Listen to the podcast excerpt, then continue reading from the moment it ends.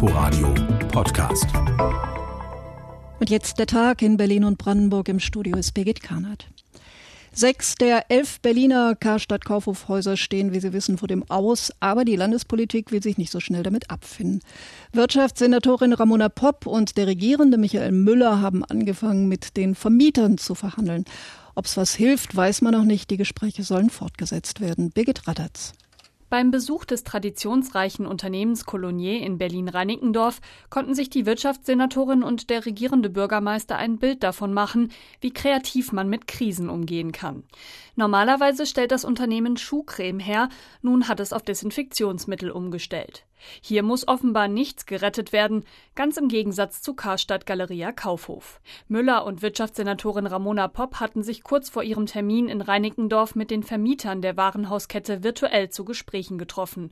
Popp gibt sich vorsichtig optimistisch. Wir haben heute in unserem Gespräch mit den Eigentümern, mit den Vermietern vor allem eines gemerkt, dass es eine positive Fortführungsperspektive gibt bei vielen, dass niemand sagt, da muss Karstadt raus und es muss was anderes äh, dort passieren, sondern dass tatsächlich eine positive Grundstimmung da ist, man kann noch was tun. Schon viel früher hätte etwas getan werden müssen, kritisiert der Vorsitzende der FDP-Fraktion Sebastian Schaja. Aber auch der Warenhauskonzern müsse sich in einer Zeit des zunehmenden Online-Shoppings anpassen. Das sieht auch der regierende Bürgermeister Müller so. Es geht ja nicht nur darum, die Kosten für die Häuser zu reduzieren, sondern auch wieder deren Wirtschaftlichkeit erhöhen, natürlich auch für die Zeit nach der Corona-Krise. Und was da möglicherweise gefordert ist, auch von Seiten der Bezirke, wird sehr aktiv, sehr konstruktiv unterstützt. Man kämpfe um jedes Haus, so Müller. Denn die Frage steht auch im Raum, wer würde im Zweifel die Gebäude übernehmen?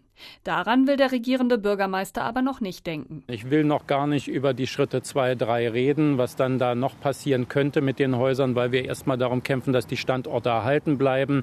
Aber die Ministerpräsidenten auch mit der Bundesebene, mit dem Bundesarbeitsministerium sind im Gespräch, wie man im Ernstfall sehr schnell auch den Beschäftigten helfen kann. In Berlin wären von einer Schließung rund 1000 Mitarbeitende, davon 70 Prozent Frauen betroffen. Unsere landespolitische Korrespondentin Birgit Radatz. Berlins Gesundheitssenatorin Dilek Kaleitsche hat uns auf den aktuellen Corona-Stand gebracht und der sieht so aus. 745 Berliner sind zurzeit infiziert. Die Zahlen sind nach den Ausbrüchen in Friedrichshain und Neukölln wieder leicht zurückgegangen. Und inzwischen stecken sich wieder mehr Jüngere an, wie zu Beginn der Welle in Berlin. Und in Berlin werden mit den Corona-Lockerungen die Schutzplätze für Frauen knapp und sollen nun aufgestockt werden. ABB-Reporterin Nina Amin. In den ersten drei Juniwochen sei die Zahl der Anrufe bei der telefonischen Hotline um 12 Prozent gestiegen, berichtete Gesundheitssenatorin Kalaitschi im Gesundheitsausschuss. Da immer mehr Frauen für sich und ihre Kinder Zuflucht vor häuslicher Gewalt suchen, soll ein weiteres Hotel angemietet werden. 145 Extraplätze würden dadurch zur Notversorgung geschaffen. Aktuell seien die Kapazitäten in Frauenhäusern, Zufluchtswohnungen und anderen Schutzräumen mit knapp 80 Prozent und damit aufgrund der derzeit geltenden Hygieneregeln ausgelastet. Nina Amin. Bauschutt, alte Asbestdächer, Chemikalien, Abfall aus dem Klinikbetrieb. Auch sowas muss natürlich ordentlich entsorgt werden. Passiert aber nicht, nicht nur in Brandenburg. Jahrelang ist dieser Müll nach 1990 einfach irgendwo verscharrt worden und die Entsorger haben viel Geld damit verdient. Wenn es mal zum Prozess kam, dann kamen sie meist mit Geldstrafen davon. Aber das soll nun anders werden. Als erstes Bundesland schafft Brandenburg die Voraussetzung, um Umweltkriminalität konsequenter zu verfolgen. Eine eigene Staatsanwaltschaft. Thorsten Südow. Die Liste der den Behörden bekannten illegalen Mülllager von Rüdersdorf bis Fürstenberg an der Havel ist mit über 100 viel zu lang. Aus diesem Grund erhöht Brandenburgs Justiz jetzt den Druck auf Umweltstraftäter. Die für schwere Wirtschaftsverbrechen zuständige Schwerpunkt Staatsanwaltschaft Potsdam wird ab Mitte Juli um den Bereich schwere Umweltkriminalität erweitert, sagt Justizministerin Susanne Hoffmann. Brandenburg hatte ja auch in der Vergangenheit schon immer mit ähm, größeren Müllskandalen zu tun, die uns bis heute beschäftigen. Wir haben im Bereich der Schwerpunktstaatsanwaltschaft Potsdam schon auch mit Umweltdelikten befasste Dezernenten, Spezialisten, die also gerade mit komplexen Ermittlungen befasst sind, mit Auswertung von Firmenunterlagen, wie sie auch bei der Umweltkriminalität relevant sind. Deswegen bot es sich da eben auch an, das eben genau bei der Schwerpunktstaatsanwaltschaft Potsdam zu konzentrieren. Sollten es die Umweltermittlungsverfahren erfordern, ist auch eine Personalaufstockung möglich, lässt Ministerin Hoffmann durchblicken. Beschäftigen.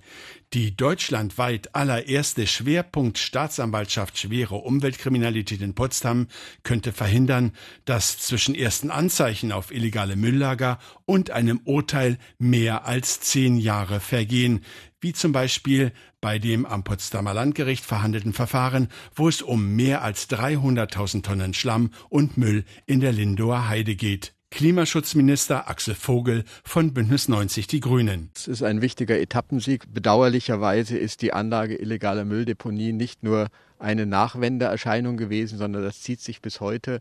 Wir haben in Brandenburg lange Jahre gehabt, wo dann auch nur sehr milde Strafen ausgesprochen wurden, dann auch entsprechende Rabatte eingeräumt wurden. Ich hoffe, das gehört jetzt der Vergangenheit an. Laut Expertenmeinung sind zur Beräumung der illegalen Mülllager in Brandenburg mehr als 100 Millionen Euro erforderlich. Thorsten Süder aus Potsdam. Im Februar vergangenen Jahres ging im Berliner Bezirk Treptow-Köpenick das Licht aus. 31 Stunden lang. In 30.000 Haushalten waren die Telefone tot, taute die Tiefkühlpizza auf, gab es kein Internet mehr. Darf nicht mehr passieren, fand die Politik und beschloss, sich einen Katastrophenschutzleuchtturm zu gönnen, eine Informations- und Anlaufstelle mit durchgehender Notstromversorgung. Nun ist er fertig und Inforadio-Reporter Thomas Rautenberg war bei der Einweihung dabei. Der Treptow-Köpenicker Katastrophenschutzleuchtturm ist in Wirklichkeit ein Amtsgebäude auf dem Adlershofer Verwaltungsgelände. Vor dem Haus ist ein Überseekontainer fest installiert, darin ein riesiges Notstromaggregat, das Herzstück des künftigen Cut-Leuchtturms. An diesem Ort laufen in einer Krise oder auch bei einem möglichen Blackout alle Fäden zusammen, sagt Bezirksbürgermeister Oliver Igel. An dem die Bürgerinnen und Bürger sehen werden, wirklich sehen werden, weil das Licht einfach an sein wird. Äh, hier kann man sich hinwenden. Das ist das Prinzip, was hinter den Cut-Leuchttürmen steht, das für die Bürgerinnen und Bürger sichtbar ist. Hier gibt es eine Anlaufstelle. Baulich ist alles fertig, die Notstromanlage, Ladesäulen, an denen zeitgleich Dutzende Bürger ihre Handys aufladen können. Auch die Zentralserver des Bezirksamtes sind aus dem historischen Rathaus nach Adlershof verlagert worden. Was fehlt, ist der symbolische Knopfdruck. Bleibt mir nur noch der Test und wenn da nichts passiert, dann habe ich echt einen Scheiß. Ne? Ja.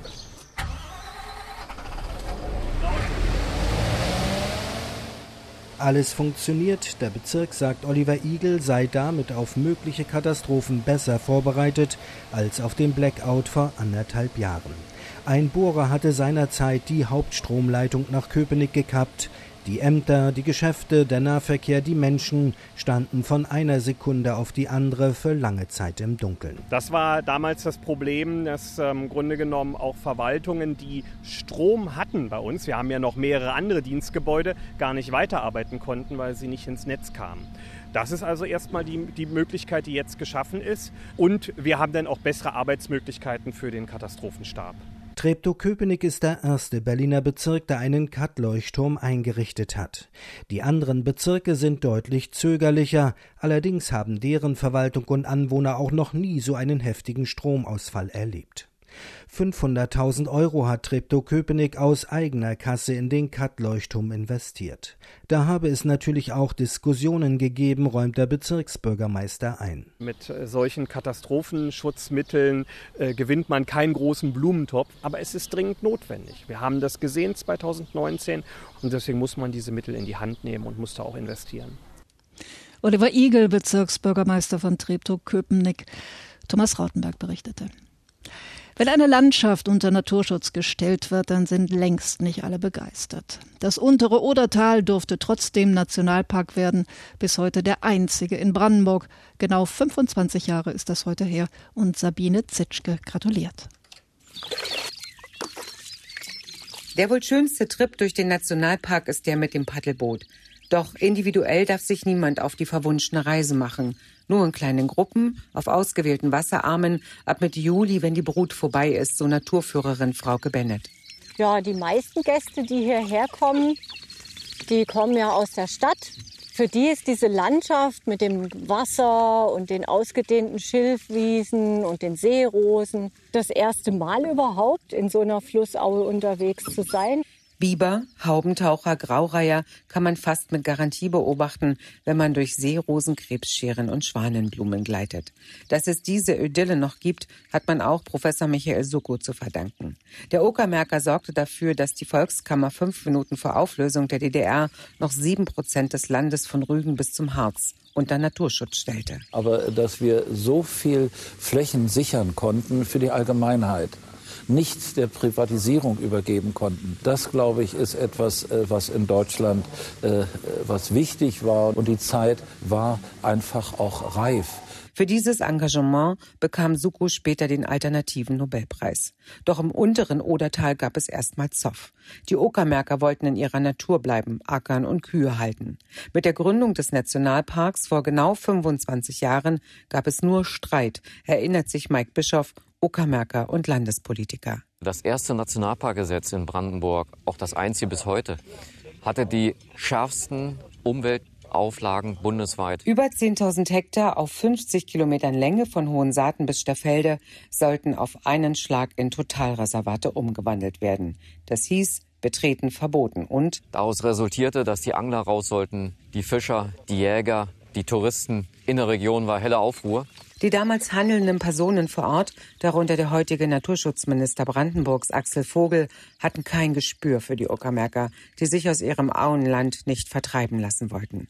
Der erste Chef musste seinen Hut nehmen, damit platzte auch die Idee von einem deutsch-polnischen Nationalpark.